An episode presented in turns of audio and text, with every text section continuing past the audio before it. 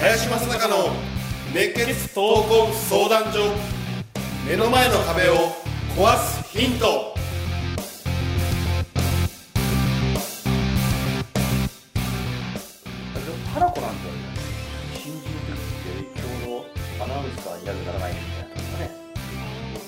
どんな感じだったのそうですね。私は練習ばっかりしてました。ばっかりでもないですけど。ちょっともう記憶が定かじゃないんですけどそんな前じゃないのに。私はそのやっぱりできない中入ったので人一倍できなかったのでそのまあ時間もそんな関係ない職業ではあったのでずっとその練習をしていてまたその練習してなかったらその事務所の人と喋ったりとかいうなんかどうにかつながらないかみたいなことを必死でまあ結局は仕事を求めてたんですけどやってました。だから遊びも仕事もなんか同じような感覚でやってたのかなとも思ったりするんですけれどもそれより私は三宅さんのその研究員だった時代から今独立なさってるじゃないですか、そこを聞きたくてそうそうですね。なんかその独立してからってなんかまたもう一回新人をやってるような感覚もちょっとあったりとかして今まで研究しかやったことなかったのがある日突然営業もやらなければいけないし売り場作りもやらなければいけないしってなった時にやっぱり最初ってままず他の人が何やってるか見るところから始まるんですよ。でやっぱりパッケージとかも作る時は他の会社さんのパッケージを何百個も集めてでしかもネットで写真だけじゃやっぱりわからないことがあるから実際に買ったりはい。取り寄せたりして全部自分の手で触って実際に開けてなんかどんな気持ちが起こるのかとかそういうのをずっと考えながら見たりですとかあとやっぱり売り場もこうどういう売り場だったらワクワクするのかとかどこに自分の目が常にこうお店に入った時にどうやって目線が動いてるんだろうっていうことをこう理解するためにもう本当にお店をひたすらこう回ったりとか。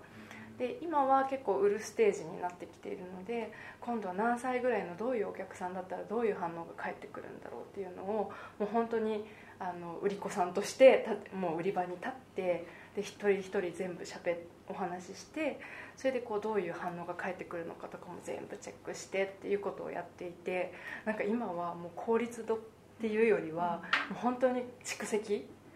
自分の経験と本当にこう、ま、どこから学ぶのかっていうのも何がいいのかっていうのも知るための蓄積にとにかく時間がかけてます、なんかすごくあのなんだろう今まで研究員でやってた時って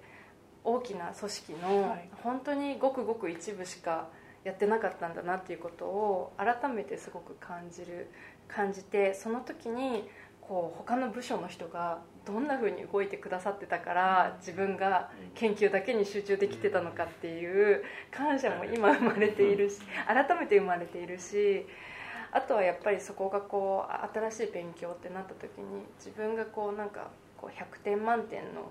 何かがあったとしたらまだ1点か2点ぐらいでこれから98ぐらいのことを身につけていくって思うと結構ワクワク感もあったりとかして日々楽しくやってます。なのであんまり時間はき確かに気にならなくて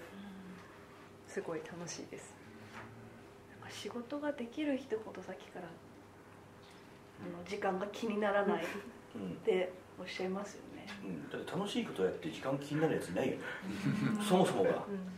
うん、でまあもっと言うとねその質とか量とかっていう前に量以外やることないから、うん、要するに何もできない状態の中で質を取ったところでわからないんだよね。だから分からないこと考える必要ないんだよあんまり。だから量以外にやることがないと思った方がいますね。うん。えーそれとねあのまあ今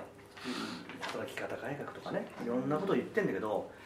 そもそもがね日本を弱くするための施策なんだよね。であとその向上心持って成長意欲持ってる人間が仕事以外に本当に実実力を発揮できることがあるんであればいいけども、ないと思うよ。特に男性はやることがそこしかないと思う。それを考えた時にあの時短なんてやってるところに乗っかって自分の能力を逆に下げるようなねことはまあうちにはしてほしくないと思うし本当に取り組んでその仕事をやっていけばどれだけ楽しくなるのかっていうことを体感してほしいと思う仕事の祝福はよくね仕事だって言われるぐらいやればやるほど楽しくなるのも仕事なんだよね、うん、で人に言われたことをいやいややるほどつな、ね、辛いことはないけど逆に自分が決めたことを自分がねリーダーでやったらどれだけ楽しいかなんだよね。だからそそこに早く到達してほしいなと思う、ね、そういう意味じゃいっぺんなんかねその最初から多分研究職の中でもやっぱリーダーとしてやったわけじゃない、はい、ね、ちょっとその辺の話を聞こうかね、うん、えっ、ー、とそうですね。やっぱりその効率を考えるときに、えー、その正反対のよく私も林さんからあのアドバイス受けるんですけど非効率が何かというのは多分考えた方がいいかなと思っててその効率的に仕事をやると上司に褒められたりとか結構社内的な要素が多いんですよね。効率を追求すると。でもじゃあそこで何のために効率を求めなきゃいけないかとかで誰が喜ぶかとかそこを分析していくとあ意外と非効率もいいんじゃないか。例えば寝ないで決めて仕事をやるとか。でそれってすごく非効率じゃないですか自分にとっては。でもその方がなぜか社内の自分を応援してくれる人が増えたりとかっていう現実を見たりするとあ意外と効率を追い求める時に非効率っていうのもこう隣り合わせにあるのかなと思ったりしますよね、はい。そんなことを感じて今、皆さんのお話を聞いてました、はい、ありがとうございます。あとは彼はあのもともと、まあ、食品会社の中でね。結構今でも残ってるあのあるね、はい、あのラーメンをね、うん、作ったんで実際に。それもリーダーでやってるんでね若干の本当に若い時から、はい、ちょっとその辺の話を触れてみて。ああそうですね。あのやっぱり納期とかがあるんですよね、はい、ですけどあのその1個のパッケージからいろんなその部門が違うところを17部門ぐらいをまとめてあの、まあ、ある有名な大手のあのコンビニさんに納めなきゃいけないんですけどその時にその尖ってるだけだとやっぱりなかなかその製品って成り立たないのでこの商品のコンセプトは崩さないようにしながらもあの、まあ、自分のなんでしょうねこう幹となるところはあのもう絶対ぶらさない。だけどあのそのコンビニでなるべくその長い時間置いてもらえるようにってことであのやってたんです。でもやっぱりそれでなかなかうまくいかないんですね。でその時にあのでもやっぱり同じなんですけど社内にどういうどれだけファンができるかみたいなことにちょっとあの目的をちょっと変えたんですね。目目的見る場所ですね。でその時にあのやっぱり愛される商品を作った方がいいなとか。でそういうところに少しこうあのゴールをイメージを変えた時にあのそれがこうその年間のベストセラーになっていくっていうのを体験してやっぱりその効率とかっていうのとかとはちょっと違うところにゴールを持っていったことによってあの人がやっぱりまとまっていく瞬間みたいなのがあって。でそれがやっぱり最後ゴールにあのいいゴールをまたこう生み出していくみたいなね。そういうスパイラルに入っていく。そういうのを体験しました。ありがとうございます、はい、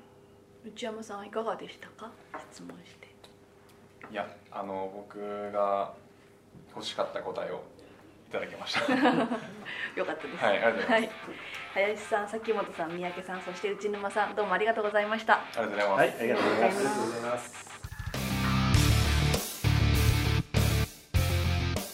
この番組ではリスナーの方々からいただくご質問を募集しています。自分の人生や日本社会のことなど林正孝に聞きたいことをどしどしご応募ください。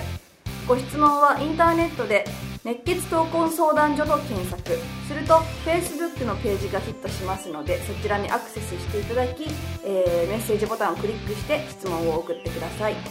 ポッドキャストの他にも YouTube でも聞けるようになりました。そちらも合わせてチェックしてみてください。皆様からの質問お待ちしております。それでは次回もお楽しみに。